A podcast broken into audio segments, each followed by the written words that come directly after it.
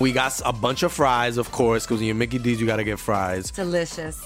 Frank wanted to stay and, and hang out in the McDonald's play place. Um, yeah, it was fun in there. It was, it I was fun, like, man. no, that's for kids, Frank. then he what are got you doing? stuck You on the can't- slide, and we were like, Frank, we got to get back to set. We got back in time, guys. We got back in time. Oh, yeah. McDonald's. Everyone has an order. Go get yours today.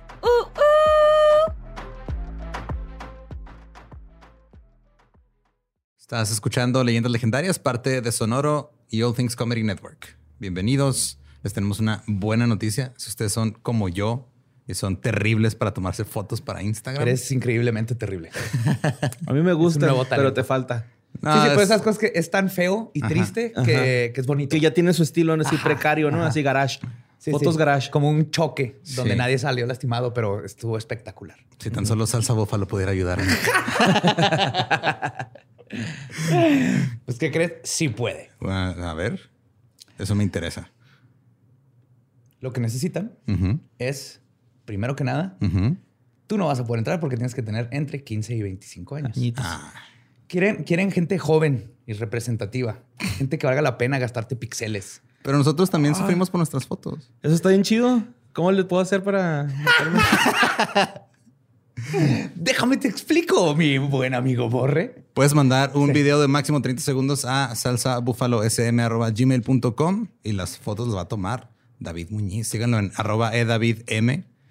Si ya vi su Instagram y la neta sí no se vería cool una foto mía en su feed de gente Lo voy a echar a, perfecta. ajá. Ajá. Sí, lo voy a echar a perder. Sí tiene unas padres, ¿eh? Sí. Así que nomás sí, eh, manden su video de 30 segundos y con eso van a haber cinco ganadores solamente para los que viven en la Ciudad de México y que cumplan que entre 15 y 25 años. Añitos. Y listo, añitos. Así es. Y recuerden seguir a Salsa Búfalo también. Vuélvanse bufalovers. Búfalo. Como el borre que trae su gorro oficial. ¿Eh? Gracias, salsa Bufalover. búfalo. Mi animal espiritual. Y pues sí, creo que ya, ¿no? Nos pasamos al siguiente episodio, que es una historia que querías contar desde hace mucho tiempo. Oh, yes. Tiene todo. Hasta un científico maravilloso. Va a encantar. Los dejamos con el episodio 121 de Leyendas Legendarias.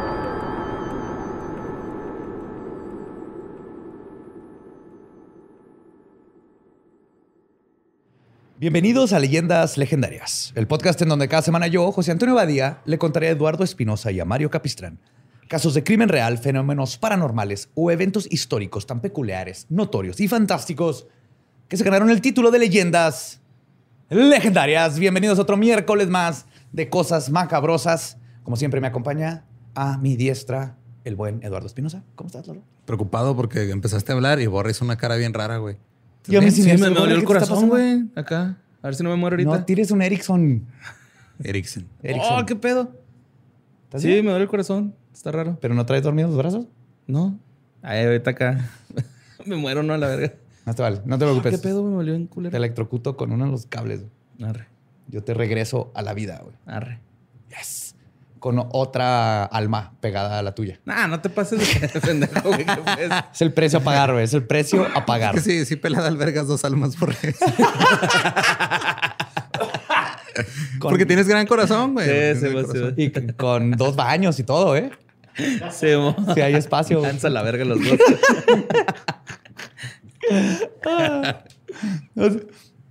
Este caso es un caso que he querido contar desde hace un chingo. Y al fin, al fin, gracias ahí con mi buen amigo Ro, lo estuvimos investigando y quedó. ¡mua! Así que les va, a ver si lo han escuchado. güey. Durante la Segunda Guerra Mundial, todos los países involucrados buscaban formas eficientes de acabar con sus enemigos. Estos tiempos nos trajeron grandes inventos bélicos que eventualmente terminaron en nuestras casas, como la cola loca, que no era esa la marca, ¿verdad? Pero el bolígrafo, la computadora, el microondas y el café instantáneo, que es el invento más horrendo de la Segunda Guerra Mundial después de las bombas atómicas que cayeron en Hiroshima y Nagasaki. Sí.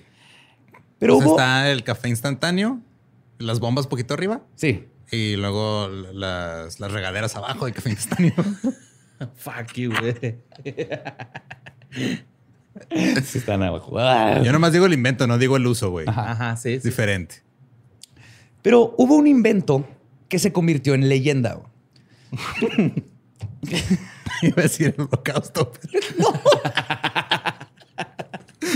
Pero obviamente sí pasó, no mamen. Pues claro que pasó. ¿Quién está dudando que pasó? Un chingo de gente, güey. No se estás metido en internet Ay, la gente que cree que una pared ¿verdad? de hielo que nos eh, que nos separa. rodea. Ajá. Claro, sí, los White Walkers.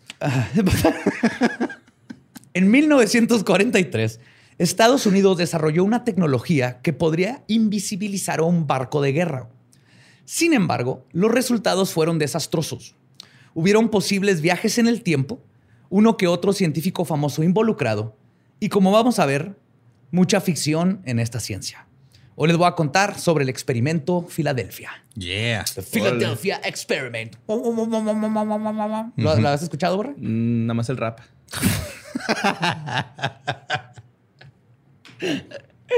Este es de esos casos que leía de niño en los de inverosímil y todo eso, que era de... Sí, ¿no? Que era- creo que la, la- sí es este, ¿no? El que supuestamente un güey se quedó a la mitad así en la. Yes, para allá vamos. Ay, güey. Sí, o sea, como que lo. Sí, o sea, viajó su mitad y Ah, la otra se, no. se quedó como atorado así en la, la- o sea, en la- una mitad dentro del barco y otra mitad afuera, güey. Oh, parasital. Sí. Ahorita vamos a llegar a ese punto. Wow. Está mm, joya, joya de caso. güey. Así que este es de estos casos que pónganse sus gorritos de aluminio, saquen sus pizarrones y empiecen a conspirar porque está bien chingón. Este, este es de las buenas y bonitas teorías de conspiración que existen. La historia, como yo y los que estamos familiarizados con ella, sucedió de esta manera. El 28 de octubre de 1943, una niebla espesa llenó la costa de Pensilvania. Un barco de carga estaba en la base naval de Filadelfia. Uno de los tripulantes, un hombre llamado Carl Meredith Allen, tenía a la vista a otro barco, el USS Eldridge, una nave destructora como ninguna otra. Es que también desde el nombre, güey. El no mames, Eldritch el Horton Lovecraft. Sí. Carl creía que el gobierno de los Estados Unidos habían estado haciendo experimentos con el barco desde el año anterior. Y como todo buen conspiranoico, no tenía pruebas, pero tampoco tenía dudas. y luego todo cambió ese 28 de octubre, cuando pudo ver algo con sus propios ojos que le cambió la vida. Alrededor de las 5 de la tarde, el navegante vio una niebla verde envolver el USS Eldridge. Y no nomás él, un chorro de civiles lo vieron de repente. Una niebla así verde empezó a tapar todo el barco. El barco titilaba como si estuviese en una especie de lugar donde hubiera un switch. Entonces uf, empezó Ajá. como a, a desaparecer y aparecer. Luego, súbitamente, el Eldritch emanó una luz cegadora y Allen, después de tratar de reponer su vista, perdió de vista el barco. Los experimentos por lograr hacer invisible un buque de guerra al parecer habían funcionado, pero no exactamente como pensaron. Verán, el barco no se había invisibilizado, sino que se había teletransportado a un, lugar desconocido en el momento. Cuando el Eldridge regresó a su lugar original, parecía no estar dañado. Sin embargo, viéndolo más de cerca, se podía ver a los tripulantes del Eldridge fundidos en el metal del barco. Lo que dicen que pasó. Fundido en un barco. ¿Será? Fundido en un barco. Lo que dicen que pasó es que se de- dematerializó el me- dematerializó Se el- desmaterializó. ajá. el barco y los tripulantes y cuando se volvió a materializar No respetó el. no pues se movieron gente, se movió poquito el lugar entonces cuando tú estás parado aquí pero cuando se mueve pues es un barco y yo me moví ahora la, la mesa cuando aparece pues aparece materializada en medio de mi cuerpo Ajá. entonces eso le pasó a muchos tripulantes torsos salían de las paredes brazos sin sus cuerpos se extendían por los pasillos y los gritos desgarradores de la tripulación podían escucharse a kilómetros de distancia. Ay, güey. Porque estaban vivos cabrón, muchos, así de- o sea, de- No, porque apareció las gargantas a kilómetros de distancia. Deep Throat así del barco al otro, del otro barco, ¿no? En la verga del barco. Y un día de los 40, mira, no, me encontré una garganta. No, no voy a poner Josefo y voy a vivir en mi cama. Sí, pero imagínate así en la pared, la mitad de un torso y estaban todavía vivos por un rato, en lo que pues ya les falló todos los órganos. Además de los que murieron, dos navegantes desaparecieron, que hablaré más de ellos más adelante, mientras que los que sobrevivieron completos se volvieron locos por el incidente.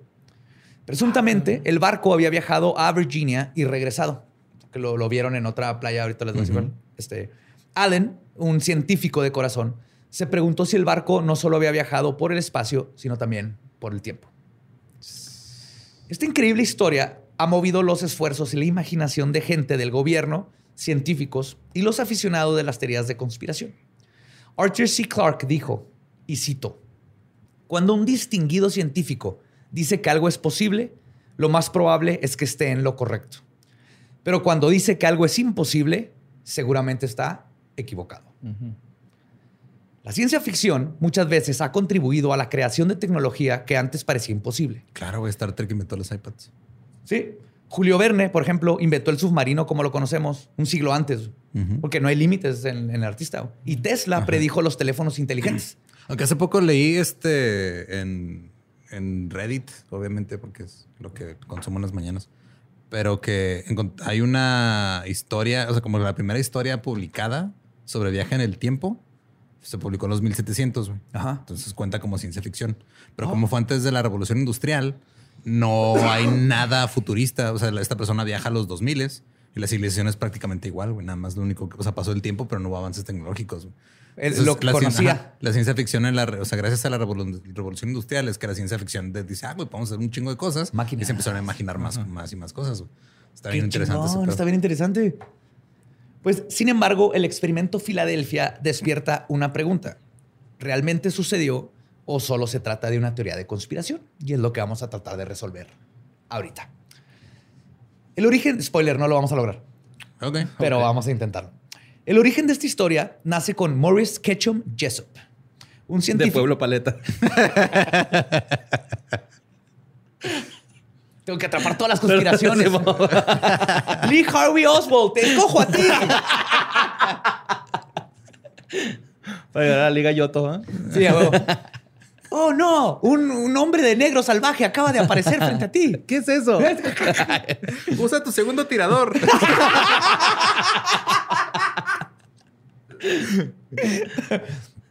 Jessup es un científico cuya vida es igual de misteriosa que el proyecto Filadelfia.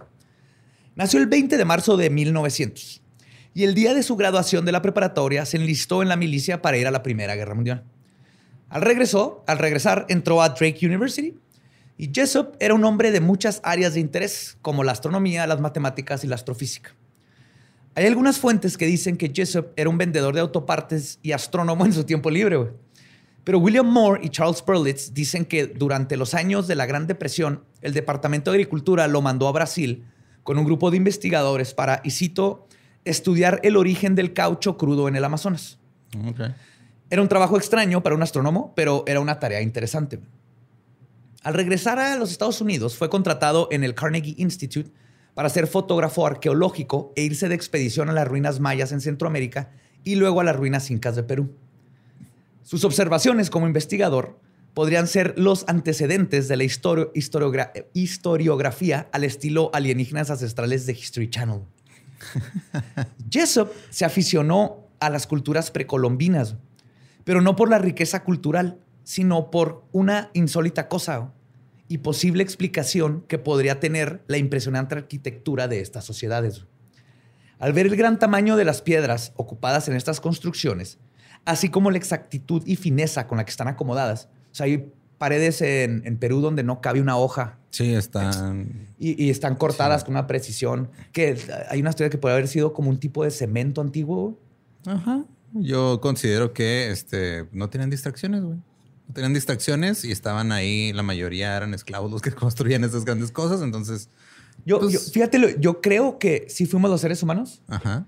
pero que teníamos tecnología más chingona de la que creemos que teníamos. Eso es Pues lo que yo creo. Ahí están los dos güeyes No, estos no, no- que- no nos damos crédito como seres humanos. Nuestro cerebro es el mismo. güey. O sea, los egipcios tenían el mismo cerebro y la misma capacidad que nosotros ahorita. Ujú. Entonces, no es imposible pensar que tenían algún tipo de tecnología bien vergas, que ahorita, si ahorita nos morimos todos, no van a encontrar nuestra tecnología. Van a ver torres gigantes que... De hecho, un anime lo explica. Doctor Stone. ¿Ah, sí? Simón, también lo está viendo. Está chido, creo que te gustaría. O sea, es, es, este, pasa algo y todo, todo se vuelve en piedra. y nadie sabe qué pedo. Entonces empiezan a, como que a, uno ya deja de ser piedra y él se acuerda de las cosas, o sea, se acuerda de lo que ha pasado, por que es la sociedad moderna y lo despierta, no me acuerdo cuántos años después. Y él te empieza a tratar de replicar todas las cosas tecnológicas. Ah, sí, es que no sabría. Por ejemplo, las torresotas estas que tienen los cables y ya no están los cables, están las torres. Una civilización que llegara después diría, mira, es un monolito a sus dioses. Ajá. Y dices, no, era una torre no para... mames, ajá, Entonces, les, les ponían de ofrenda unos tenis. Aquí pasaba un ritual. Ah, yo creo que hay muchas cosas que tal vez te- tienen alguna tecnología, pero no le damos el crédito porque creemos que somos lo más listo que ha existido. Mismo cerebro, güey. Mismo cerebro. Entonces, Pues ahí están estos dos güeyes, güey, que hacen albercas eh, subterráneas, nada más dos cabrones, güey. Simón. está bien verga Con las, ese mani- canal. con las manitas son, son las usan de pala, mamón, Sí. acá. Y siempre andan fresh. Como castores. También a gusto, güey.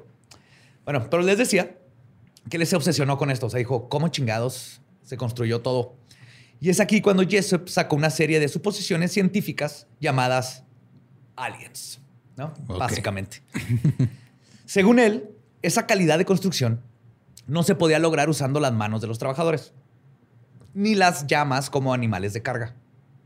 Jessup llegó a la conclusión de que las edificaciones incas fueron construidas en tiempos antidiluvianos, antes de la del gran diluvio, mediante, y cito, dispositivos levitantes operados desde el cielo por naves espaciales de algún tipo.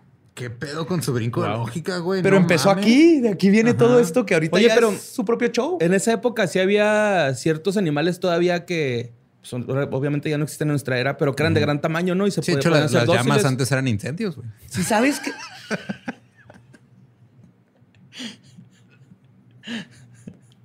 Se prendían Pan- con liquita. pan- solitario de Lecumberri otros dos días, ¿ah? solitario de comedia de Lecumberri. Ah, güey. Solo me vuelve más fuerte. Tenemos más tiempo de pensar en la pendejada. Ay, güey. Pues que en esos tiempos sí habían otros animales. Por ejemplo, el, el mamut se murió hace 10.000 años. güey. Ah, Las pirámides de Egipto existían Dicen cuando habían que- mamuts. Ajá, dicen que lo- usaron mamuts para. hacerlo, Podría, ¿no? no sé.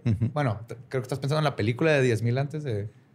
No, lo leí en muy interesante o algo así en una revista así. Mejor ve la película de entretenimiento. 10.000 antes de Cristo. Bueno, Jessup fue pionero de la teoría de los antiguos astronautas, que dice que los aliens influyeron en las sociedades antiguas para el progreso de la ciencia. Por supuesto, esta fue una declaración muy extraña para un supuesto hombre de ciencia y Jessup dejó de ser tomado en serio. Eso pasa. Aún así, Jessup continuó teorizando alrededor de los aliens por el resto de su vida. En 1955 publicó su libro llamado The Case of the UFO, el caso del UFO, del ovni. En ese libro, Jessup dijo que la antigravedad y el ele- electromagnetismo serían mejores para hacer despegar un cohete. He's not wrong. ¿No? Eso es real. Además, el autor invitaba a los lectores a presionar a los políticos para que se hiciera más investigación alrededor de la teoría del campo unificado. Este, porque ahorita les explico un poquito, no, no voy a explicar el campo unificado, pero te les digo más o menos. Pero él dice que el presionar porque se llegara a explicar, que todavía no lo, lo explicamos, se podría tener aplicaciones para la creación de nuevas naves espaciales. No estaba tan loco, o sea, tenía estas teorías de los aliens, pero sí era astrofísico y sí tenía ideas de cosas que ahorita estamos haciendo. Estábamos buscando propulsión este, electromagnética. Acaban de sacar una nueva vela solar que nomás le- en el espacio le disparas un láser y ¡puf! te acelera. Porque como no hay aire ni gravedad, los fotones de la luz es fuerza. Órale. Te, te empuja. Ajá. Esta idea despertó el interés de uno de los lectores más insólitos. Jessup recibió una carta de un hombre cuyo nombre era Carlos Miguel Allende. Este sujeto tenía una gran historia que contar. Una demasiado increíble para ser verdad, pero justamente lo que Jessup necesitaba escuchar. Allende tenía información sobre el secreto de Estado conocido como el experimento Filadelfia. Ok. Carlos Allende era tan brillante como era trastornado. Nació el 31 de mayo de 1925 en el pequeño pueblo de Pensilvania, en Springdale. Fue el menor de cuatro hijos y probablemente Allende sabía que era una mente superdotada cuando dejó la escuela a los nueve años. No mames, ya. Yo puedo solo. El- sí, en su Instagram haciendo pesas mientras lee, ¿verdad? Más adelante, en 1942, se unió a los Marines, pero fue despedido en 1943. Entonces se listó a la Marina al siguiente mes y ahí sirvió en 27 barcos hasta 1952, cuando dejó la milicia de una vez por todas. Se fue de los Marines a la naval. Ah, de los Marines a la naval. Allende usó muchos seudónimos a lo largo de sus años de vida. Carl Meredith Allen, Carlos Miguel Allende, Carl Michael Allen, Coronel Carl, M. Allen, Señor Profesor, ese es mi favorito. Mr. Professor. está bien vergas ese Pero si fuera de Mr. Professor, todos son lo mismo. Sí, no, pero este, este- este está bien vergas. Coronel Carlos Miguel Cristofero Allende. Uh, Cristofero suena. Cristofero, Sí, ajá. güey, suena peligroso. Y la lista sigue. güey. Ay, güey. Muchos libros lo han descrito como chido. Es un el más raro de todos, ¿verdad? Sí, ¿Qué tal? La, lista, sigue. Muchos libros lo han descrito como, cito, un gitano errante, güey. cosa que describe su estilo de vida, más no su origen. A mediados de los 50, Allen vio al doctor Morris Jessup hablando sobre la necesidad de investigar acerca de la teoría del campo unificado. Entonces, el campo unificado lo, eh, fue una teoría que sacó primero Einstein, donde trata de unificar, trata de tener una sola teoría que unifique el, el- empezó El con campo. el campo de gravedad. Güey, Borre cada vez nos, nos hace mierda más rápido.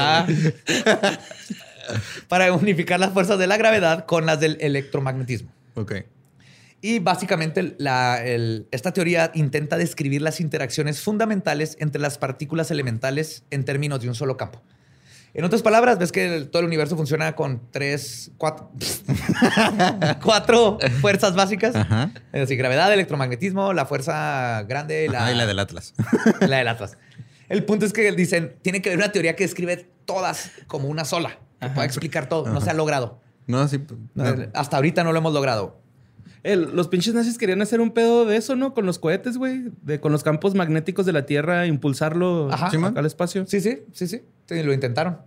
Y Pero- fracasaron, ¿no? Y luego se llevaron a esos científicos a Estados Unidos. Me han preguntado eso, que si no los ovnis no vienen desde los, los nazis. Te digo, no creo porque si hubieran logrado esa tecnología hubieran partido madre. Sí. Ajá, piénsalo. Si hubieran logrado tener estaríamos, seríamos alemanes. Ujú. Ay, güey.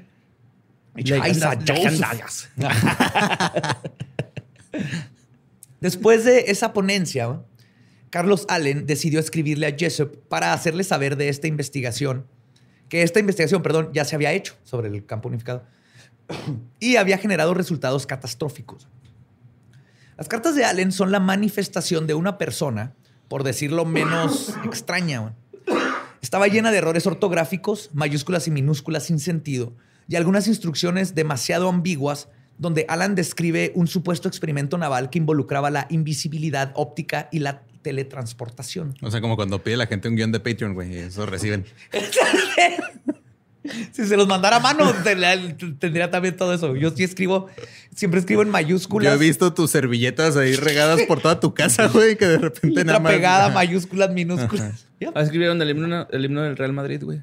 En una servilleta del equipo. ¿En serio? Simón, mira, tienes la misma cabeza que ese güey. No me digas eso. La historia de Allen fue construida con información que no cualquier charlatán podría inventar. Desde ahí dijo, "Espérate, o sea, si me está diciendo cosas, son como científico, Allen sí reconoció cierta credibilidad en lo que estaba leyendo. El experimento estaba basado en la teoría del campo unificado. Allen describió en sus cartas que Einstein había publicado un trabajo al respecto en los años 20, pero después dijo que el estudio estaba incompleto. Un dato muy interesante y perturbante a la vez. Perturbador, ¿eh? Ajá, muy perturbador. Es que según Allen, el polímata, filósofo, matemático y amigo de Einstein, Bertrand Russell, dijo que en efecto, Albert sí había terminado ese trabajo, pero que el mundo no estaría listo para conocer su descubrimiento, y cito, hasta después de la Tercera Guerra Mundial, güey. Ah, cabrón. Estoy hablando de fucking Bertrand Russell, güey. O sea, este es una eminencia chingoncísima. Y dijo esto, güey. Cu- Cuando lo leí fue de... oh, hmm. ¿Te acuerdas cuando empezó el 2020 que pensamos que sí iba a haber una, una tercera guerra Ajá. mundial y luego al rato COVID? Sí. Sí. Ah, a lo mejor fue así una. Es lo que, mira, es teoría de conspiración, güey. O sea, dicen que fue como guerra biológica, pero Porque ajá, nos imaginamos que la Tercera Guerra Mundial va a ser otra vez a putazos y no creo, ya estamos en la era tecnológica. no y va a ser de likes. Y, güey. ¿Qué país likes, recibe sí, más likes? Ajá. Y esto no es todo. güey. El escritor de las cartas también dijo que había conocido a Albert Einstein y que había tomado clases con él antes del experimento. Y cito, Einstein y su equipo usaron a la Marina para hacer su investigación. Lo que demostró Einstein fue que la invisibilidad es un precursor a la propulsión más allá de la velocidad de la luz. La invisibilidad no es más que la condición previa para una utilización práctica del campo eh, magnético relacionado con el sistema de propulsión del túnel de Einstein-Rosen. Ah, cabrón, ok. Ajá. O sea, el túnel de Esto- Einstein-Rosen, ah, si te acuerdas de Interstellar, Ajá. es cuando doblas el tiempo y el espacio Sí, para mon. que se junten dos puntos. Entonces, él Y dice es que el túnel, a- el- antes de doblarlo, primero se hace invisible lo que va a cruzar. Ok. Sí, que la invisibilidad es, es como un efecto que sucede, güey. No, no lo haces para hacerlo invisible, sino que al tratarlo haces invisible la cosa antes de que entre a Entonces, la velocidad de la luz. y- Durante toda mi adolescencia estuve a punto de pasar por el túnel de Einstein-Rosen. Cuando Sí. naciste, tú iluminaste el túnel. ¿Qué es un túnel? que es un túnel. No es un túnel. Ah, ¿no es? Es un punto, son dos puntos pegados. Ah, ok. Es como dar un paso, pero estás a 10.000 años luz de distancia. Es hermosa esta teoría. Allende tenía como, tenía como comprobar que había estado en la Marina, que había conocido a Albert Einstein y que había sido testigo de este supuesto experimento. Al final de sus cartas, Allen adjuntó su identificación de la Marina. Y después de una verificación rápida, Jessup descubrió que su corresponsal efectivamente había estado ahí y este, había estado en las fechas donde estuvo los barcos y estaba en el otro de los barcos. Entonces dijo, ok, sí pudo haber sido testigo de este experimento del que me está hablando. Mínimo sé que estuvo en el lugar donde él dice que hicieron Ajá. este O experimento. sea, mínimo hasta ahí, todo bien. Todo bien. Y si bien puede ser difícil de creer que Allende en realidad haya conocido al científico, al pinche Einstein, se ha comprobado que Einstein sí trabajó en la Marina mientras Allen estuvo ahí. Entonces, no hay una foto de ellos dos dándose la mano ni nada, pero sí coincide en que cuando Allen estaba, Einstein estaba trabajando con la Marina. La historia de Allende no termina con Einstein y la posterior desaparición del USS Eldridge. Según él, los que sobrevivieron al experimento se volvieron locos. Uno de ellos fue capaz, después del suceso, de atravesar una pared enfrente de su esposa e hijo sin querer. Y después del incidente no me volvieron a ver. Sí, o sea, está así que, no, mi amor, no mames, el día estuvo bien culero. de cuenta que mi compa se pegó a la pared así, y lo, ¡wow! se fue por la pared y no lo vieron a ver nunca jamás. Wow. sí. Ah, cabrón, como Mero Simpson. Ajá. Ajá, en las hierbitas. 3D. Ajá, así. No, yo decía cuando se, la casita del horror que se Sí. mete al. Ah, sí, también. Yo creo que cuando se mete al pasto. También. Pero, o sea, él ya, vi- ya había pasado tiempo del, del Sí, experimento, o sea, güey. todos se o sea, todavía quedaron- estaban sus pinches moléculas acá Exacto. moviéndose a Sí, madre. pinche- Exacto, Pinche Borre, Doctor sí. Manhattan. Sí, Ajá, a lo mejor se quedaron todas este, Activas, inestables. Inestables. Ajá. Otros navegantes también desaparecieron por combustión espontánea. Los vieron, iban caminando y... Güey, no mames, lo que pasó ahí está en el barco. y, Fuego. Y Damn. otro par de sobrevivientes del experimento desaparecieron en medio de una pelea de cantina. Están peleando y luego... pff, Y vámonos a la verga, güey. Nos van a partir la madre. Nadie los volvió a ver, güey. Les dio pena. Antes de que nos piquen el culo, como en Ciudad Juárez. Pues de hecho, ahorita les voy a contar de esa, güey. no mames. Allende Allen dijo que había un artículo del periódico que corroboraba esta historia, pero no se encontró. Lo de la cantina. Ujú. Pero sí se supo después. De hecho, uno de estos navegantes desaparecidos salió a la luz varios años después. En una entrevista dijo que pues sí, ahí estaba y que técnicamente sí desapareció, pero contó su historia. Dice que había mentido de esa edad para entrar a la Marina. Entonces, cuando desapareció tenía 16 años. Lo que explica este extraño incidente, güey. Que más que extraño, es un incidente que se repite cada fin de semana en cualquier bar del mundo, güey, cuando entra un menor de edad a un bar. En la pelea de la cantina, la policía llegó al lugar y al ser menor de edad estaba en peligro de andaba pisteando. Entonces era compa de la mesera y la mesera lo ayudó a escapar por la puerta de atrás. Y cuando llegó la policía, ella le dijo, desapareció. Entonces, como veremos, este detalle sí se puede explicar con lógica y la necesidad de los menores de meterse a bares. Entonces, él no desapareció. Ok. Nomás, ajá, se salió porque le Desapareció de la Traía sus policía. manitas tachadas que no puede pistear. Ah, que les ponen con Les el ponen una tachita, güey. Adorables. En el- y está, más, está más gracioso en el, en el paso, por ejemplo, en Estados Unidos, porque, o sea, tienes 20 años y no, no te dejan pistear y traes tu tachita. O sea, ya estás así que, güey, estoy en universidad y no me dejan pistear. Pero puedo ir a comprar una pistola. Pues sí, güey. Obviamente, si has visto lo que hacen sobrios en las escuelas, los quieres pedos, güey. Entonces, al final de la primera carta, Allende le dijo a Jessup que debería contactar al almirante Ransom Bennett, quien era jefe de investigaciones de la Marina, y que él podría corroborar la historia e incluso probablemente le daría un trabajo si se lo Ah, cabrón. Ajá. A pesar de lo insólito de las cartas en su, en su totalidad, Jessup no pudo evitar sentirse interesado por la historia de este sujeto. Después de todo, Jessup reconocía algo suyo en Allende y comprendía que Allende sí estaba hablando de cosas que tenían sentido, aunque fueran descabelladas, era más fringe science, o sea, como ciencia no comprobada que... Sí, pues como en el límite de, de la Ajá, pseudociencia, ¿no? En el límite de la ciencia, pero seguía hablando con términos de ciencia, ¿no? Entonces dijo, "Ah, ah, quiero saber más. Jessup le pidió a su interlocutor que le brindara más evidencia. Pero pasaron varios meses antes de que Allen respondiera. En su siguiente carta, Allen dijo tres cosas principales. Primero y la más importante, que no tenía pruebas concretas. Segundo, que la Marina no iba a confesar ningún tipo de participación en el experimento, ni libre- liberarían ningún tipo de evidencia. Y por último, que había dos hombres que sí podían verificar su historia. Uno de ellos era Bertrand Russell y el segundo contacto que tenía Allende era el doctor Franklin Reno, un matemático que trabajó en el ejército cerca de la base naval de Filadelfia. Supuestamente, él había encabezado el experimento. Sin embargo, la segunda carta de Allende no convenció a Maurice Jessup por el hecho de que en ese momento no había ningún tipo de evidencia real de que hubiera ocurrido absolutamente nada. Entonces, Para él todavía era de, pues es un compa que me dice cosas chidas, pero no, no me va a mover de mi, de mi sillón. Pero eso cambió en 1957, cuando Jessup recibió una llamada del Departamento de Investigación Naval, que estaba a cargo de los asuntos más secretos de la Marina. Imagínate, de repente te hablen de Sí, eh, ¿qué- los expedientes secretos. X, literal. Ellos tenían, de alguna manera, el libro de Jessup, The Case for the UFO, pero en este caso tenía anotaciones en los márgenes con la letra de Carlos Allende.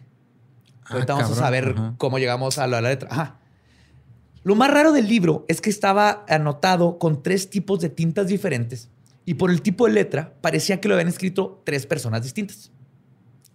Además, las notas estaban escritas a manera de conversación, como si un lector le hubiera pasado el libro a otras dos personas. Entonces, iban leyendo la teoría de Jessup y iban poniendo anotaciones entre tres personas. No mames, inventaron Facebook. Sí. Sí. Comentando, güey. Lo, Google lo Docs. regresaron con un piolín. Así.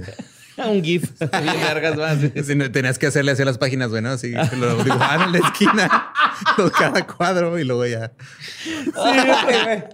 Ah, por eso no sé matemáticas, güey, porque me va a pasar haciendo esas cosas en los libros.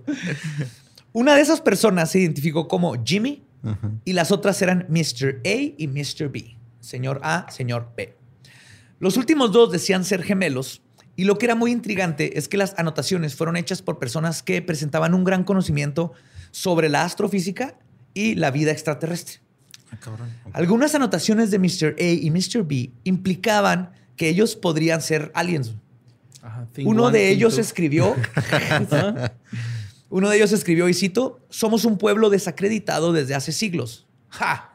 Aún así, el hombre se pregunta de dónde venimos. En las anotaciones, los tres hablan sobre distintas razas extraterrestres, la teoría del campo unificado y sobre todo del experimento Filadelfia. Es por eso que el Departamento de Investigación Naval terminó contactando a Jessup en 1957. No, no sé cómo consiguieron el libro, pero dijeron, what the fuck, esto está. ¿Qué pedo? Vamos a hablar con el que escribió el libro. Y farsa o no, el interés por el autor de estas notas era real. güey. La naval trató de rastrear el lugar de origen de este extraño paquete, pero solo llegaron a una granja abandonada en Texas. Cuando contactaron a Jessup, él estaba esperando encontrarle sentido al libro que le habían mandado. Y es cuando la naval le pidió que les ayudaran a descifrar este misterio. Y básicamente lo contrataron. Jessup accedió a que lo, lo que le pedían y en poco tiempo se juntó con el departamento para empezar a analizar las notas hechas sobre su propio libro. Después de una lectura rápida, el científico reconoció en chinga la caligrafía y los extravagantes errores ortográficos en el llamado Mr. A. Ajá. Eran muy similares a los de su viejo confidente, Carlos Allende. No pudo reconocer de quién eran las otras notas, pero con gusto le contó a los que lo este, contactaron cómo había sido su correspondencia con Allen un año antes. Y les dijo, y cito, creo que tengo dos cartas de uno de los comentadores. Con esta nueva información trataron de rastrear a Allende, pero estaba desaparecido y así se mantuvo por varios años. El departamento mandó el libro, esto se pone bien raro, mandó el libro una, acompañada, a una compañía llamada Barrow Manufacturing. Barrow tenía un trato con la Marina para fabricar equipo electrónico. Pero un investigador paranormal, Brad Steger, dijo que Barrow había sido contratado para hacer, y cito, trabajo gubernamental secreto. Como en The Finders, que tenían oficinas que hacían copias, pero era donde entrenaban a los de la CIA, ¿no? Era este tipo de, de negocios según Brad Steiger. Y este, pues ustedes saben lo que eso significa cuando están haciendo este tipo de negocios. Lo que sí es que es muy extraño y es, es un hecho, es que Barrow hizo una edición de The Case of the UFO con las anotaciones escritas al margen por Allende y sus, este, imprimieron varios volúmenes. Entonces, la- la naval lo mandó a Barrow, que eran de electrónicos, a que reimprimieran ajá. el libro. güey. En una ocasión le dijeron a Jessup, y cito, debe ser de tu interés que tu libro, además de las notas, va a ser reproducido en una edición limitada para circular entre algunos de nuestros hombres más importantes. ¿Y mis regalías, pendejo? No, no, no, te vamos- va- te- toda la naval va a saber quién eres, compa. Esa exposición no tiene precio, güey. Capaz ya era otro libro, ¿no? Y- o, o con cosas falsas, güey. De No, era, era igualito, güey. Pero sí era acá. Idéntico, era el, el que... Ese si yo fuera de esos güeyes, nada más para callar a un vato así le daría así de que toma. Es el libro del Case in the UFO, pero en realidad es Luno de Plutón, ¿no? Algo así. no, pero pues el mismo autor le dieron su... Es más, ahí te voy a decir. Jessup salió de esa reunión muy confundido. Varo imprimió 12 copias del libro, que se saben, y la oficina naval le entregó tres a Jessup. Entonces, él vio su propio libro, era, era el mismo libro. Ajá. Se dice que para este entonces Jessup temía por su vida, güey, porque sin querer se estaba involucrando en un asunto gubernamental sumamente secreto y que no sabía qué chingados estaba pasando porque todo estaba bien pinche raro. Si sabes que como en 10, 15 años vas a desaparecer y vas a... No, y, no. nos, ajá, y nos vamos a preguntar, ¿dónde vergas Cabadia? Vas a estar ahí en un pinche cuarto ahí con un alien y con Jaime Maussan reanimado porque va a estar muerto. Y Haciendo Abraham perfumes, güey. En un frasco. Hola, Abadía. Sí, Abraham Lincoln va a estar dándote instrucciones, güey. Oh my God. Perras. Güey, acabo de dibujar eso en mi cabeza. Ojalá alguien de los Güey, eso es de mis miedos bien fuertes en la vida reales. Que llegue un día así un tipo en gabardina y me diga, ¿quieres saber si llegamos a la luna? ¿Quieres conocer un alien? ¿Quieres que te diga todos estos secretos? Si dices que sí, no puedo volver ver- a ver a nadie. Güey, lo ¿Por qué? conociste, güey. ¿Qué dices, güey?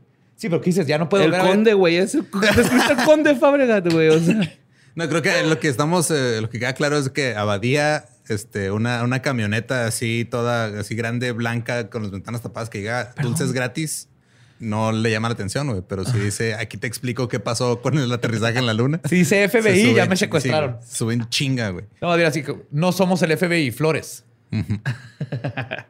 Flores bien eh, iluminadas. Las flores que todo lo ven. Pues en el invierno del 58, de 58 Jessup visitó a un amigo investigador paranormal llamado Ivan T. Sanderson. Y por paranormal me refiero a toda la gama de conspiraciones y paranormal y todo.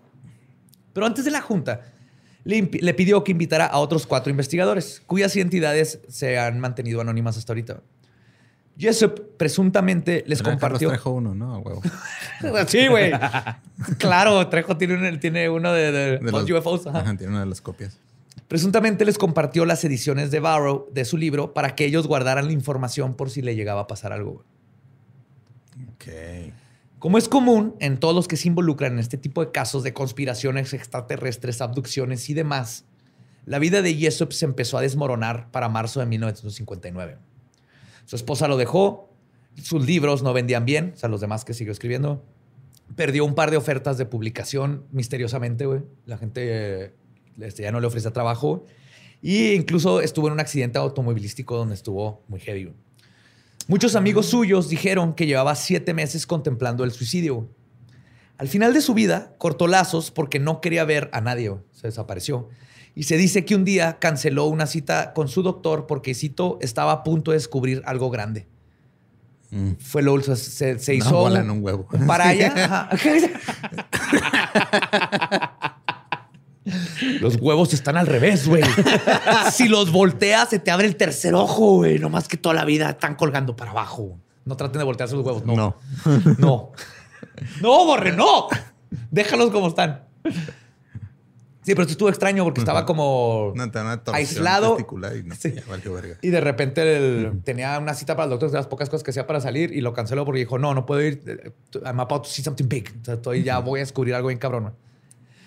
Y de hecho, el 19 de abril del 59, Jessup contactó a su amigo Man- este, Manson Valentine para decirle que había descubierto... Ese no es nombre de tebolera, güey. Manson Valentine. Y Suena bien cabrón. Suicide Girl. Sí, Güey, bien totalmente. güey. Lo contactó para decirle que había descubierto un secreto de Estado. El experimento Filadelfia, Oh, que lo había resuelto. Ya estaba convencido de que sí sucedió. güey. Sin embargo, o sea, esto fue el 19 de abril. Ujú, El día siguiente, el 420. Ajá. ujú. 420, 420, tenemos 15 años. 420, 420, 420, 420. 420. En el 420, Jessup fue encontrado muerto en su carro. ¡No! había conectado una manguera al tubo de escape del coche y luego met- la metió a la ventana para generar El los toque gases. de la muerte. Ajá. Se me un tanquesote. Así no, es, así no es como haces el hotboxing. No, hotboxing mal hecho, no hagan eso. Sí, y pues los gases tóxicos y el, el dióxido de carbono y todas las chingas que salen, este, el- lo respiró todo y falleció. Fuck. Oficialmente, la razón de la muerte de Morris Ketchum Jessup fue suicidio. Para todos los que lo rodeaban, la noticia fue dolorosa, pero no sorpresiva. Les digo que lo notaban Sí, distante, perdió raro. todo. Sin embargo, Oye, para... pero le, le pasa a muchos, ¿no, güey? También te acuerdas este, el, creo que fue el de, el, el caso de Travis, que también un güey se dedicó, bueno, uno de los doctores que fue a, a consultarlo después, lo hablamos en otro capítulo, y ese güey también perdió todo, ¿no, güey? Acá. Güey, es que es bien como... Por eso hay muchas historias como la de Travis y todo eso de los de abducciones. No ganas nada, güey. Te va de la chingada. Al contrario, o sea, Vas perdiendo. te, te dicen el loco, te, te empiezan a decir, nadie te cree. Se destruyen las vidas. Todos los que hemos hablado, Betty, Travis, sus vidas se destruyen cuando salen a, habl- a hablar de... Por eso esos casos se me hacen muy interesantes porque no, ganaron absolutamente nada, todo lo contrario. Ajá. Travis sí anda dando ahí tour de repente, pero es así como cuando vas a un con y está así el vato que era la voz del extra de la caricatura de los setentas que no sirve nada. Te, te- te conviertes literalmente así en el rarito de, de todo. Hasta tus amigos dicen, what the fuck. Y este, digo, los amigos dijeron, no, o sea, no estuvo, no estuvo raro porque pues, andaba raro y así, pero sus amigos más cercanos dicen que no se les hizo, este, que no tenía sentido. Decían que si, eh, para empezar, que Jessup no se mataría y si lo hubiera hecho, hubiera dejado una nota, hubiera dejado algo, era un científico, era una persona que no se hubiera ido así nomás. Y de hecho, el policía que investigó la muerte de Jessup dijo que el suicidio parecía ser, y cito, demasiado profesional. Y conjeturó que alguien más había planeado el suceso. Sin embargo, el investigador no pudo encontrar evidencias para probar sus sospechas y el caso se consideró cerrado. Por supuesto, quienes han alimentado esta teoría conspiranoica dicen que Jessup fue asesinado por lo que sabía del experimento de Filadelfia. Un oficial retirado de la inteligencia este, militar llamado Mr. X. Ok. el No señor X. Así le ponen en los documentos. Señor X. Sí. Investigó un poco al respecto. Ganador de un Pulitzer, el señor. Llamó al hospital donde fue trasladado este, Jessup para averiguar qué se había descubierto en la autopsia. Sin embargo, le dijeron que nunca se hizo una autopsia, güey. Lo cual es extraño. ¿Para qué? ¿Ya está muerto? Ajá. Suicidio. Bye. Ah, ya supimos qué fue. Después, el médico examinador Joseph Davis contactó al señor X para preguntarle algo críptico. Le dijo que si en algún momento había escuchado que se usaran drogas alucinógenas para esconder la investigación de los ovnis. Oh, What? Algo detectó Joseph Davis, o sea, el, forense, algo vio, no sé si detectó el SD o algo en el cuerpo que le habló, pero el señor X le dijo, no, pues yo no, yo no tengo idea de si lo han hecho o no. Pero está raro que este vato, el- como que cuando el señor X le preguntó, el forense dijo, a ver, déjame investigar más si está raro, porque no hubo autopsia, y luego le regresó esa llamada para preguntarle. Entonces, está raro. Y el caso del experimento Filadelfia se enfrió durante dos décadas después de esto. Sin Jessup ni Allende a la vista, no había nadie externo que hablara sobre el mito. Pero eso cambió cuando el coronel Carlos Miguel Cristofero Allende volvió a salir a la luz. En 1979, Allen se entrevistó con los investigadores William Moore y Charles Perlitz. De alguna manera, las cartas de Allende habían caído en las manos de Moore. Esto fue gracias a que, como podremos recordar, una de ellas tenía el número de identificación del autor de cuando estuvo en la Marina y mandó la- como prueba de autenticidad. Mandó ahí su credencial. Su gafete. Ajá, del sí, literal, su INE. Moore pudo localizar a Carl Meredith Allen. Y si bien no podrían estar seguros de que había sido testigo del mítico experimento Filadelfia, sabían a ciencia cierta que Allen no mintió sobre su puesto en esa época. Después de la entrevista, Charles Berlitz publicó el libro The Philadelphia Experiment, Project Invisibility. Sí, el experimento Filadelfia, el proyecto Invisibilidad, dándole validad al mito. Lo que causó mucha controversia porque el libro se llevó al público bajo el género de no ficción, Ok. Ajá. cuando no existían pruebas de que el experimento es Que había real. sido todo Ajá. verídico. Sin embargo, de algo podemos estar seguros. Tanto los autores como Carl Allen estaban seguros de que lo narrado en el libro era realidad. La publicación del libro llevó a una pequeña productora inglesa a adquirir los derechos del libro para hacer un guion de ficción. Y aquí se pone bien interesante todo. Los problemas ocurrieron con toda esta producción tres días antes del estreno de la película, cuando la productora recibió una presunta amenaza del gobierno de los Estados Unidos. Que la madre. No querían que The Philadelphia Experiment se estrenara en su país. Sin embargo, los de la productora se hicieron güeyes o hicieron como que nunca recibieron una amenaza. Y la película generó 1.8 No abrieron mil- la notificación de WhatsApp. Sí. Para que no se le haya leído. ahí. La película generó 1.8 millones de dólares, lo cual no estaba mal para una película de bajo presupuesto. Pero en eso llegó una segunda amenaza, todavía más cabrona. Supuestamente, la película fue baneada por dos años. Y si bien la mayor parte de la audiencia vio The Philadelphia Experiment, todo esto es más conjetura de que la banearon y que así, pero si bien algo bien chingón.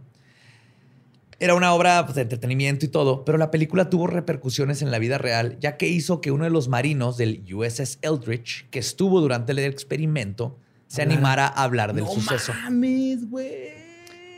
En 1990, Alfred Bielek Deja nomás encuentro en mi garganta y te cuento todo. Deja nomás. Te voy a contar y lo. pf, combustión espontánea. Combustión, perdón. En 1990, Alfred Bielek salió a la luz a través del Internet, ya Internet, lo cual atrajo a muchos medios.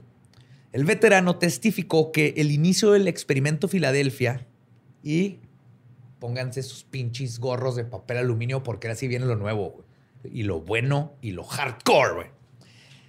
Este experimento empezó en 1931. güey. Verga, güey. El objetivo principal era desaparecer objetos pequeños. O sea, más de 60 años, güey. 31, a- ahorita son 90 años. 90. Bueno, pero, o sea, en, en 1990 eran Ah, sí. 60, Sí, 61 bueno, años. Fuck, güey. Es- Eh, espérate, güey. El objetivo principal era desaparecer objetos pequeños. Y el líder del proyecto era nada más y nada menos que la mejor cosa que le ha pasado a este universo. Nikola fucking Tesla. What the fuck. Estaba usando como base la teoría del Ajá. campo unificado de Einstein para el experimento, más sus ideas de Sí, cómo seguro funcionan las frecuencias y sabía. O sea, Tesla entendió el campo unificado una vez viendo una paloma, güey. sí, güey, sí, sí. Con su radio, ¿no? Yo creo. Tesla, güey. Pues que ese güey sí era de. O sea, otro planeta, frecuencias, sí. frecuencias, todo. Ese güey creía que había frecuencia, frecuencia. vida en otros planetas y Ajá. creía, güey, yo, yo en chinga puedo detectar vida en Marte si Pues quiero. con su radio, yo, frecuencias que digo, no sé qué son, pero no las puedo explicar y vienen de otros lados. Si Tesla era una mente que no, no, no nos merecíamos. Ajá. Todo, ajá, y lo único que tuvo que hacer fue nunca coger en su vida. Ajá. Está chida no saber tantas cosas, güey. sí, imagínate, güey. No, qué feo, güey. Pues, cuando empezó la guerra en el 39, el objetivo creció enormemente. güey. Ya no era suficiente con desaparecer objetos pequeños. Querían hacer invisibles barcos de guerra gigantescos, tanques, lo que se pudiera, ¿no? Oye, te, te- tengo una duda, güey. ¿Por qué no? Es que eso lo hicieron en la- durante la guerra, ¿va? Los experimentos. Sí. ¿Por qué no experimentaron con, con el otro ejército, güey? O sea. Porque. No, porque tienes que instalar chingaderas en el barco, güey. Ajá. Ah, ok, no, no, o sea, no era así como que. Arre, arre, arre. Ajá. No era como direccionado, era. No, tienes Todo un que- mecanismo era un de así- mecanismo. ya, sí, ya, sí, ya. sí, sí, sí. Aparte, porque, güey, imagínate hacer invisible al güey que te va a disparar. No, pero lo podías mandar a la verga Virginia, güey. Es que no sabían que iba a pasar Ah, eso. ajá. O sea, ellos lo que querían hacer nada más era Cierto, hacerlo invisible para Ajá. meterse y... Sí, Lo que true. se dieron cuenta- El objetivo era ser invisible objetos, no desaparecerlos, Y, ¿cierto? y en resumen, Ajá. básicamente, no es que lo hagas invisible, sino que haces el puente Einstein-Rosen y entonces lo estás moviendo el lugar. Entonces, para el espectador, en, en- relativamente sí es invisible, pero no, más bien no está ahí. Te mandar a los soldados a un volcán activo. Ah, no. Oh. Ya tiraste tu mezcal, güey. Es whisky. Pues le digo que ya no eran este, lo que querían es eh, desaparecer cosas más grandes. Y la primera prueba ocurrió en el 36 con relativo éxito a todo. güey. Pero no existen muchos detalles al respecto de este experimento. Pero no fue hasta 1940 cuando un equipo aplicó bobinas en el generador de un barco en Brooklyn. Presuntamente se supone que este barco no tenía tripulación. Este fue, lo hicieron sin gente. Desapareció y volvió a aparecer a la vista de todos. Este experimento se llamaba Proyecto Arcoiris, Project Rainbow. Ahí está bien, verá. pedo? Volvió a aparecer el barco y era así de que Fabulous.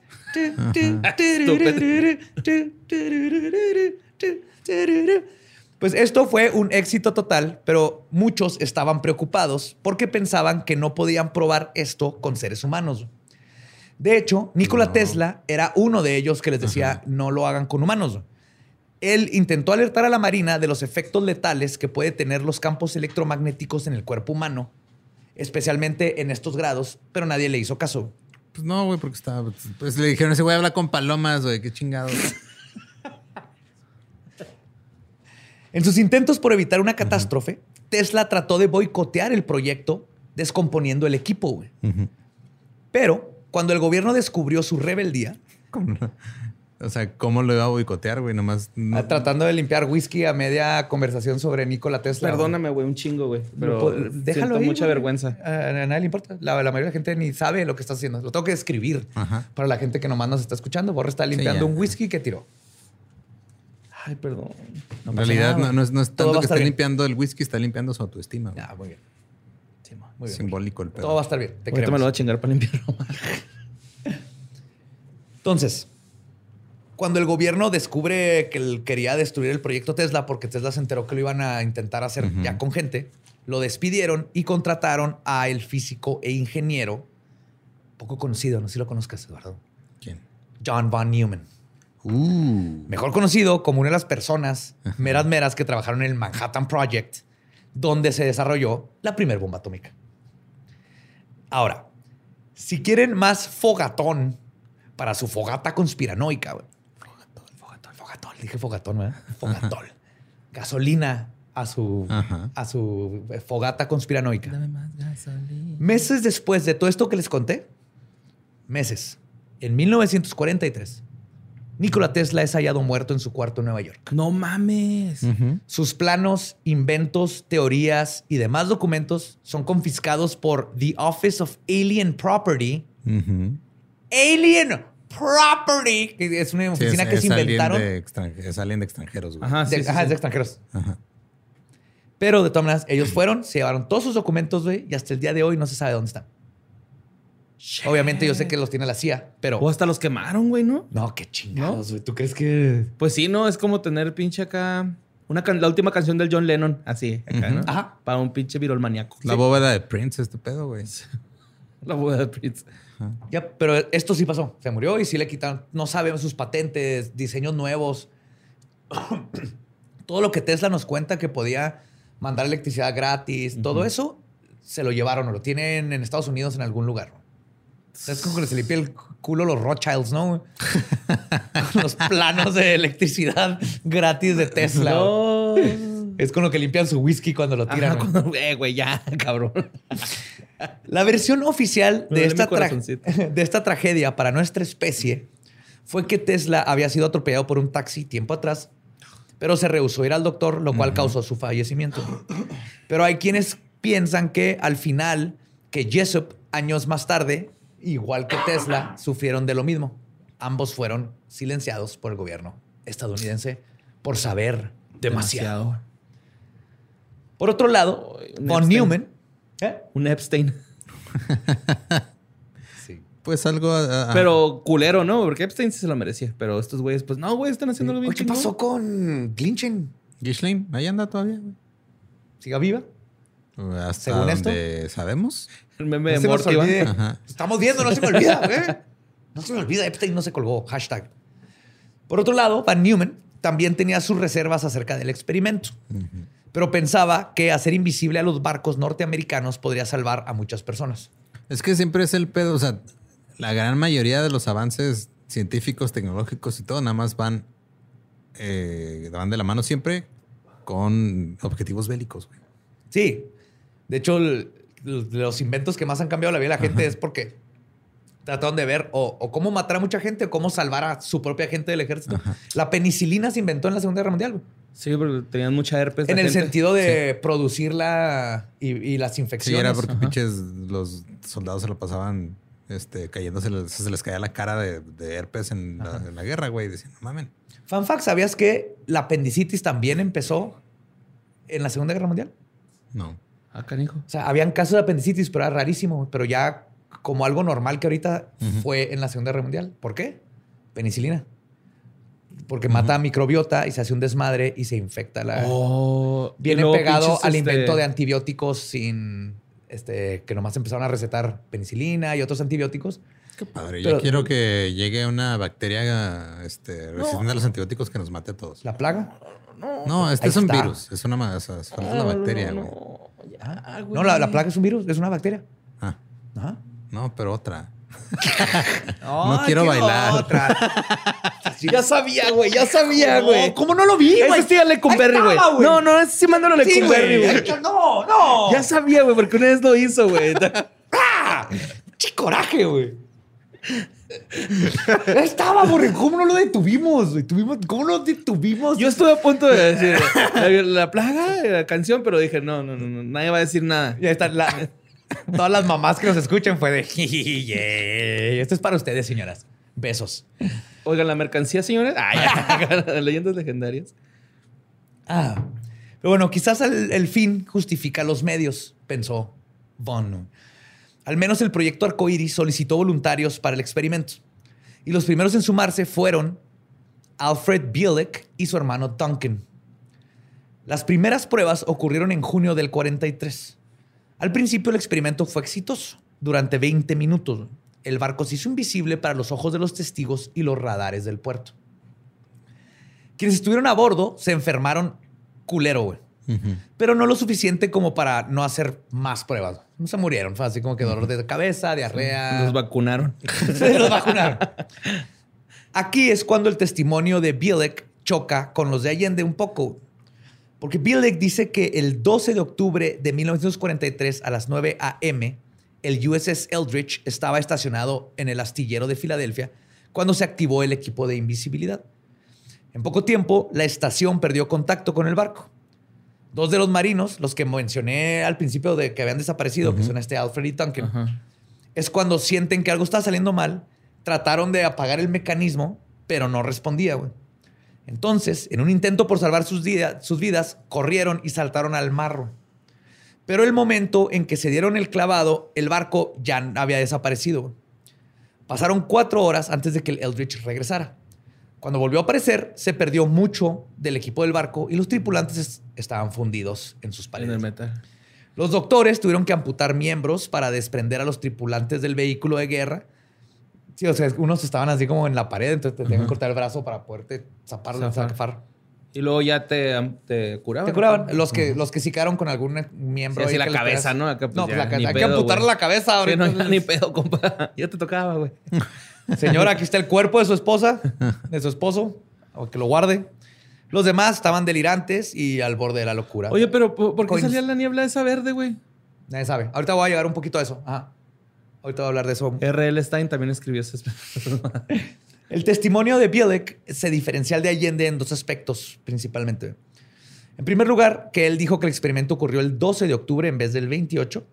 Pero, en segundo lugar, y más importante, cuando Bielek y su hermano saltaron del barco, él dice que viajaron al año 3137 durante un What rato. the No fuck? Dice que brincaron y que cayeron como en una isla, güey. y estaban así como que, what the fuck, ¿dónde estamos? Y empezaron a ver cosas bien raras y luego ya se regresaron a, a su tiempo. güey. Pero fue así un segundo, segundos. Sí, fue un rato así de... Pero ellos. duró cuatro horas en tiempo real. El barco. El barco desapareció cuatro horas. Ellos estuvieron en el año 3100 y cacho, quién sabe cuánto tiempo. Entonces, sí, fue relativo para ellos. No mames, güey. Y al parecer solo ellos dos hicieron ese viaje en el tiempo. Brincaron del barco, güey, como que eso afectó de alguna manera. güey. Y Bilek tenía cosas que contar del futuro. güey. Cuando Bilek salió a la luz, ya eran los noventas y el ex marino estaba listo para dar su testimonio.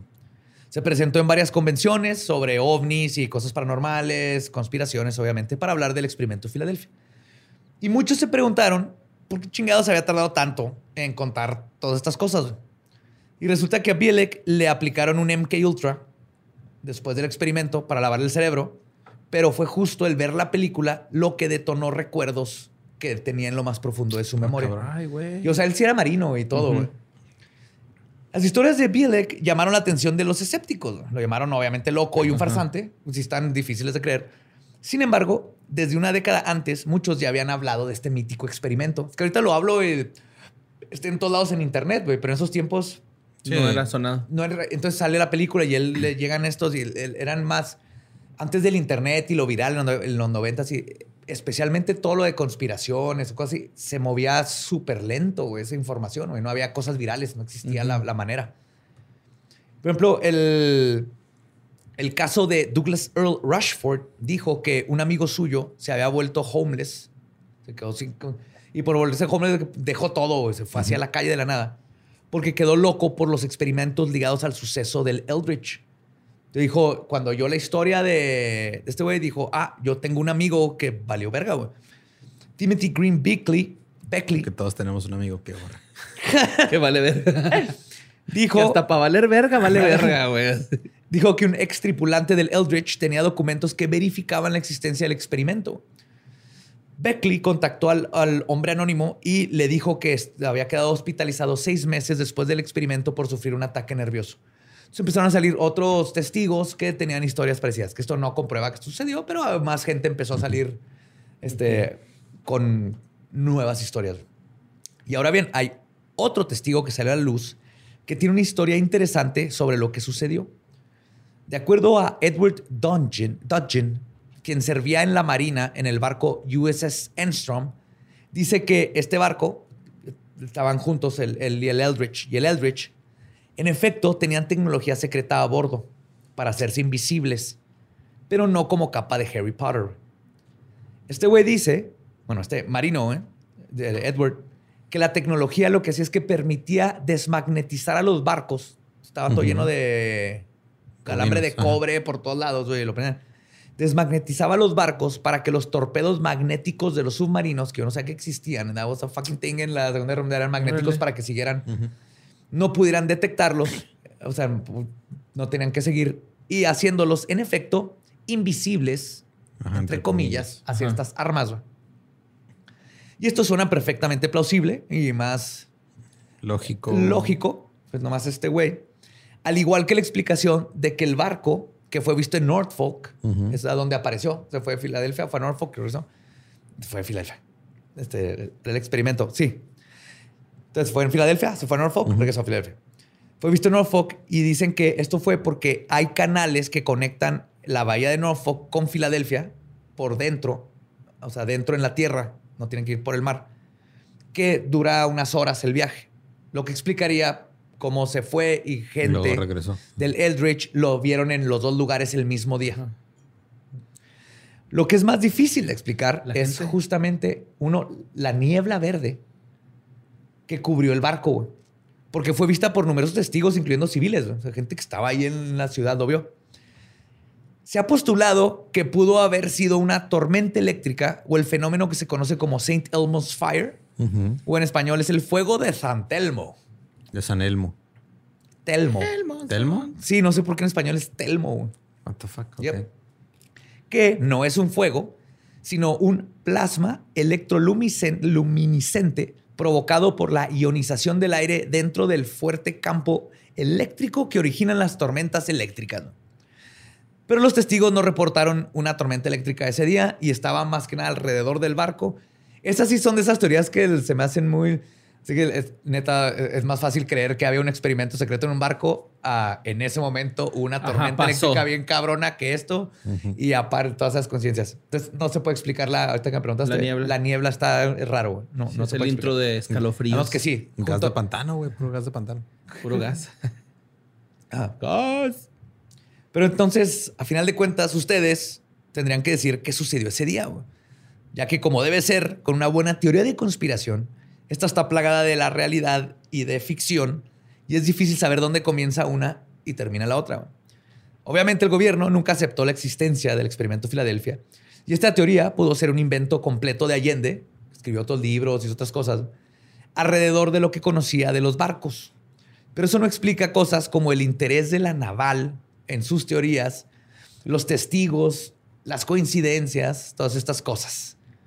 Y pues eso es exactamente lo que hace una teoría de conspiración chingona, divertida de compartir y más que nada que siga vigente y se siga platicando 80 años después casi. güey.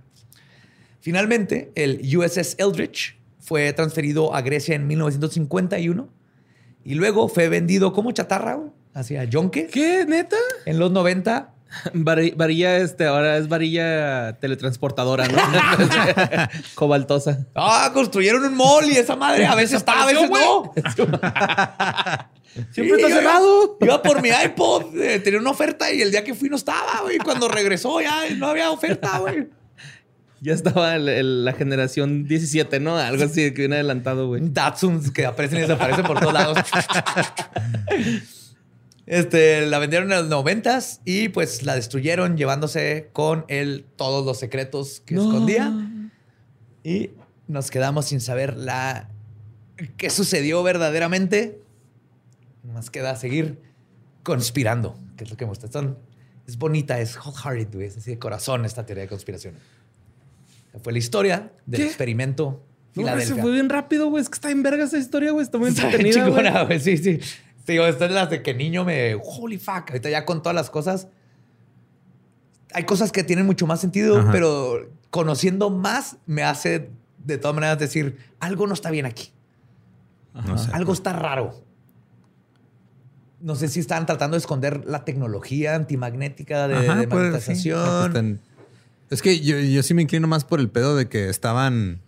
O sea, a veces siento que para desacreditar o u ocultar cosas, este, hacen algo más grande, güey, o se inventan algo más grande para desviar la atención y que, ah, no, no, o sea, pues son mamadas. Sí, por ejemplo, a mí se me hace más probable que si había cierta tecnología muy avanzada o muy rara que no querían que nadie supiera y se agarran de esta conspiración que sacó un loco o mandaron a un loco a sacarla o, o le mandaron ellos mismos, crearon a Allen y Allen es parte de todo este complejo de conspiranoides que ah, inyectan esta información para que la gente se vaya por lo extremo y todo el mundo dude porque dice esto está muy extremo, no es posible, porque la tecnología sí era más nueva, pero muy secreta como para que la Sí. para que saliera, ¿no? A mí me desmadró la cita que dijiste del güey que dijo que esa tecnología saldría hasta la Tercera Guerra Mundial, güey. Bertrand Russell. Ajá, ese fue donde me desmadré ya. Es que Dije, aparte, "Ay, digo, no, no es, güey". no es cualquier güey, o sea, es un filósofo chingoncísimo, güey. Sí, no, no es así como The Rock.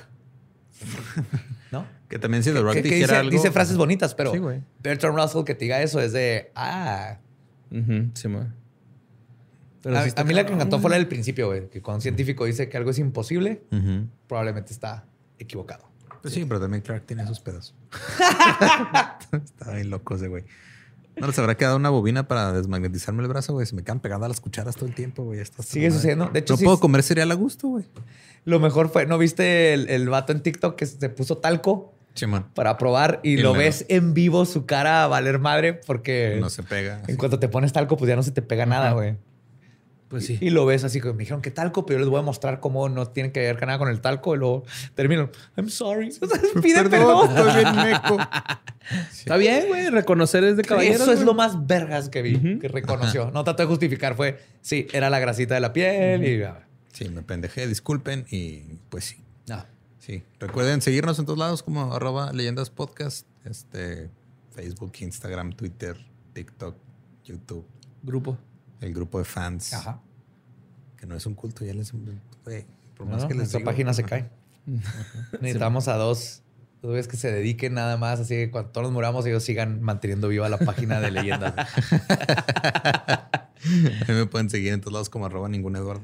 A mí como Mario López Capi. Mario López Capi, Mario López Capi, por favor. Ya mero, Mario, ya mero. Pero, güey. Ya, pero a mí me encuentran como El Va Diablo. Nuestro podcast ha terminado. Podemos irnos a pistear. Esto ha sido palabra de Belzebú. Pa. Ténganse curiosas, curiosos, macabrosas y macabrosos.